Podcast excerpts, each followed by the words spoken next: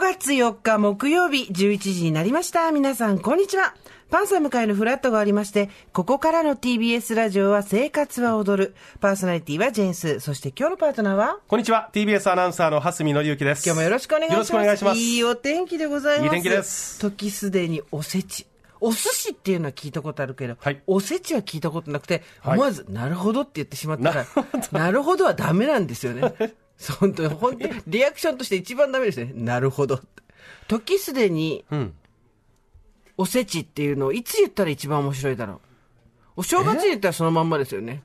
時すでにおせちって。うん、いやそうだけどもうみんなにもひたすらつままれちゃってて、ね、余ってるものがなくて、時すでにおせち。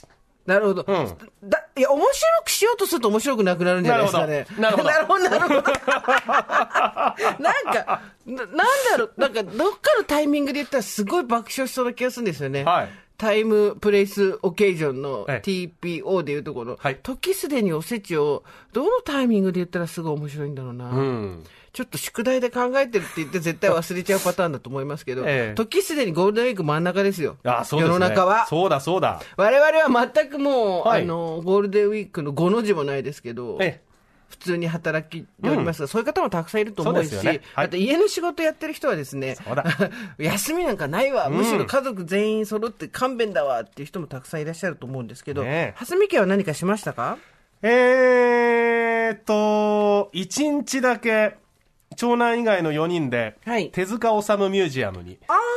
あの、いいね、時和荘ミュージアムに行ってまいりました。はいはいはいはい、おおどうでした盛り上がりましたいや、盛り上がりましたね。うん、あの、仮面ライダーのね、やっぱりその原型というか、元を作った方が、あの時和荘に、うんうん、えー、石森章太郎さんね、はい、えー、住んでいらっしゃったので、4歳の息子も分かったし、うん、、そうか、そうよね、はい次男も分かりましたし、うん、私も妻もうわって分かりましたしね、うん、うん、秘密のあこちゃんとかね、いろんな作品、あの時はそうから生まれてますんで、うん、本当にね、もともと行く予定なかったんですけど、はい、別の目的地からの帰り道で、たまたま通りがかって、あれ、池袋とかあっちの方ですよね。えーとね、ね練馬か練馬か。うん、あれ練馬か な東長崎とかあっちじゃなかったっあ、そっちの方、そっちの方。ね、そうです、ねうん、そうです、そうです、そうです。はい。そうだったんだ、椎名町とかあっちの方ですよね。うん、はい。じゃあ、えっ、ー、と、それ以外はお家でのんびり。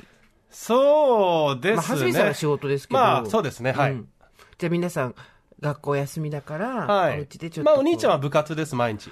お兄ちゃんも毎日部活。うん、もう今日も一日部活。で、弟、上の、下のお兄ちゃんは半日、えー、バレーボール。うん、だから下の子だけですかね、予定がないのは。じゃあ、意外とみんな、いわゆるその、もちろんまだまだ独立とかではないけど、はい、それぞれの人生っていうのが始まり始まるんですね。みんなそれぞれ別行動ですね、今ね。中学生だったりとか、あとはなんだろう。うん部活っていうのが始まると、それがな、はい、始まるのかなですね。塾とかね。うん、でも、あのー、あれですよ、蓮見さんちの息子さんももう中学生。そう。で中1。はい。渡辺さんちと一緒ですからね。番組が始まった時には小学生に。なろうとする年ですね。ですもんね。年長です、その時は。はい、そうそう。はい、だから、あっという間にもうお兄ちゃんお姉ちゃんですよね。そうですね。はい。だから、まあ、ゴールデンウィークっていうところで皆さん、半ば、こっから先、うん、もうちょっとね、遊びに行ったりとかする人もいると思うんですけれども、はい、まあ、中も、ちょっと疲れちゃったなっていう方、お茶など飲みながらお付き合いいただければと思います。